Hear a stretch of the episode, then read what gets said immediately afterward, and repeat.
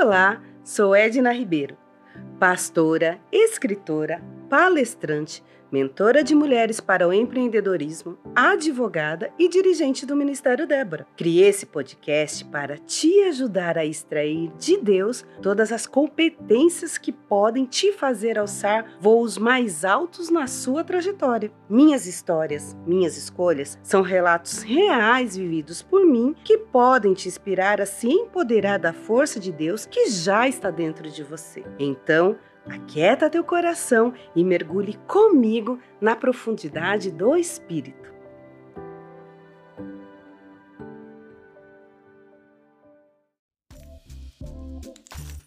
Oi, gente!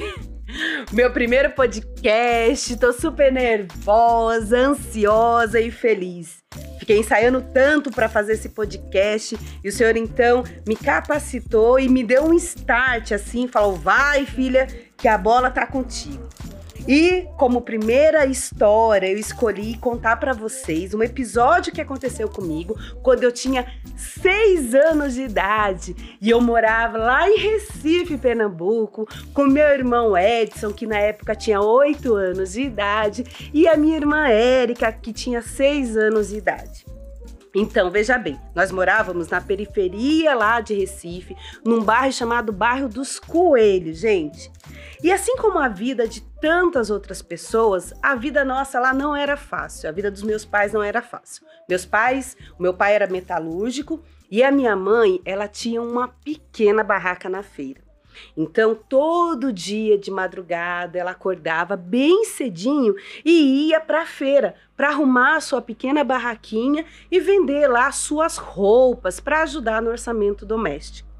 Acontece que nessa época existia uma crise muito séria em Recife, uma crise profissional. E por causa disso, muitas pessoas estavam sendo mandadas embora e as pessoas não tinham dinheiro para ficar gastando com o supérfluo que era roupa naquela época, entendeu? Então o que, que acontecia? As fábricas lutavam para manter os seus funcionários, mas invariavelmente, mês a mês, elas mandavam um pouquinho de pessoa embora. E a crise se instalou de uma forma muito gritante durante muito tempo. Então a minha mãe, ela ia para a feira e não conseguia vender nada, porque o pouco que as pessoas tinham era para se alimentar, era para trazer a provisão para dentro de casa. Então, o meu avô materno, que se chamava Raimundo, ele morava numa viela de frente à nossa casa, que era uma casinha de madeira composta de um quarto e cozinha. E nós cinco morávamos ali naquela casinha. Então, ele pensou, como forma de ajudar o orçamento doméstico da minha mãe, ele falou assim: Poxa vida, eu vou fazer cocadas para que ela leve e venda na feira. Então, todo dia, lá pelas três horas da manhã, o meu avô acordava antes da minha mãe e fazia os deliciosos quitutes para que minha mãe pudesse levar e vender na feira. Mas acontece, gente, que a barraca da minha mãe era de roupa e não de alimentos. E o que, que acontecia? A bacia ficava ali, em cima da bancada das roupas expostas e ninguém percebia aquela bacia de cocada. Então, tanto as roupas quanto a cocada não se vendiam. E todos os dias a minha mãe e eu voltávamos então da feira com a bacia de cocada cheinha, do jeito que meu amado e querido vô Raimundo havia mandado para a gente. Mas o que eu achava bem bacana é que ele não desistia. E todo dia que a gente ia para a feira, ele preparava as deliciosas cocadas feitas com tanto amor para que minha mãe pudesse levar para a feira. Você sabe que aquele processo se repetiu por várias vezes, várias vezes, e eu morria de dó da minha mãe, que acordava tão cedo e ia para a feira e não vendia nem as roupas, tampouco as cocadas que meu amado avô fazia. Mas de repente, um dia, eu vi aquele mesmo processo iniciar. E então eu fiquei observando a minha mãe, aquela bacia de cocada ali em cima daquelas roupas, e as pessoas que estavam passando na feira, que vinham de manhã comprar alimentos na feira, comprar, fazer suas compras de necessidade. E então uma ficha enorme caiu na minha pequena cabecinha de seis anos de idade.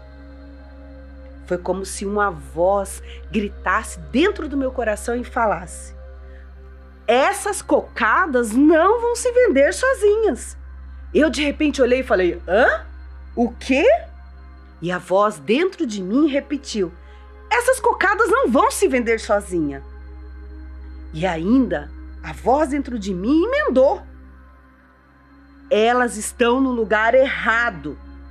Pegue-as e venda-as. Imediatamente eu soube o que precisava fazer. Porém, eu hesitei um pouco, porque na verdade eu fiquei com medo e com vergonha. Mas então aquela voz mais uma vez grunhiu dentro de mim, me dando um empurrão, como se de repente eu fosse levada em direção da bacia. E ela disse assim: As cocadas não vão se vender sozinha, pegue-as e venda-as. Depois disso, eu dei um sobressalto em direção à bacia. Eu peguei as cocadas, peguei aquela bacia e saí pela feira gritando: Cocadas! cocadas fresquinhas. Quando foi chegando quase perto da feira terminar, eu voltei com aquela bacia. E, para surpresa da minha mãe e minha alegria, não tinha uma cocada. Todas tinham sido vendidas. E então, gente, eu aprendi ali duas lições muito importantes que eu levo até hoje na minha vida. Primeiro, meu avô, mesmo que de uma idade avançada, ele nunca desistiu. Mesmo vendo que todos os dias nós voltávamos para casa com aquela bacia cheia das cocadas, ele acreditava que uma hora as coisas iam mudar. Então, para ele, o copo sempre estava meio cheio. E dois, mesmo que aparentemente estejamos diante de uma oportunidade, se não fizermos o que é necessário, continuaremos vendo a vida passar, sem colheita e sem frutos, porque precisamos ter coragem para fazer o que precisa ser feito para mudar a nossa história, a nossa geografia. Assim, eu entendi que nós temos algumas decisões para tomar nas nossas vidas.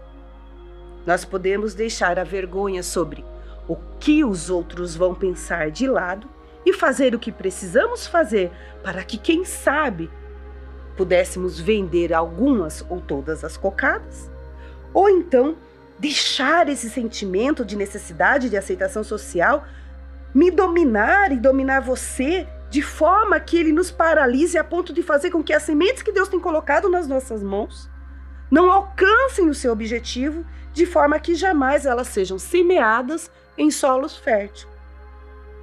E a segunda decisão que precisamos tomar é sucumbir ao medo e não sair do lugar, pois se sair para fazer o que precisa ser feito, podemos correr o risco de fracassar, ou então podemos ser fortes e corajosos e seguir em frente, lidando com as etapas do processo e usando o medo a nosso favor como forma de cautela e jamais de estagnação. Gente, são decisões que invariavelmente todos nós um dia teremos que tomar. Talvez uns mais cedo, outros mais tarde. Sabe, não é à toa que o anjo do Senhor incentivou um homem chamado Gideão a fazer o que precisava ser feito, para que não só a sua história, mas a de todo um povo que vivia escravo de saqueadores, que viviam constantemente roubando a colheita das sementes que eles semeavam, que eles, eles, eles semeavam e roubavam, trabalhavam e não viam o resultado. Se nós sucumbirmos a esse medo, nós jamais vamos fazer o que precisamos ser feito. E o anjo do Senhor incentivou o Gideão a fazer o que precisava ser feito para que ele não visse mais os seus frutos sendo saqueados por quem não plantou, mas se aproveitou do seu trabalho. Não é fácil querer mudar as coisas, sobretudo quando os problemas vêm. Porque palavras de força e incentivo acabam ficando totalmente sem sentido face a uma situação real de dificuldade ou de sofrimento extremo. Porém, a grande notícia é que aprendi. E o que eu quero te ensinar também é que eu e você não precisamos passar pelo deserto sozinhos. E, sobretudo, que jamais Deus nos abandona. Sabe, um dia Deus falou com um menino bem pequeno chamado Samuel e usou a sua voz poderosa e potente para chamá-lo para o serviço. Mesmo sem eu saber, sem eu entender ou reconhecer, Deus também fez isso comigo através do seu doce Espírito Santo.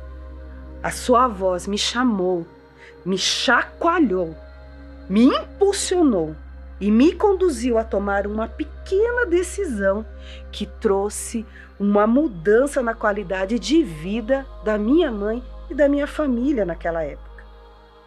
Pelo menos a mudança ela foi gerada naqueles dias em que eu pude vender cocadas fresquinhas na feira.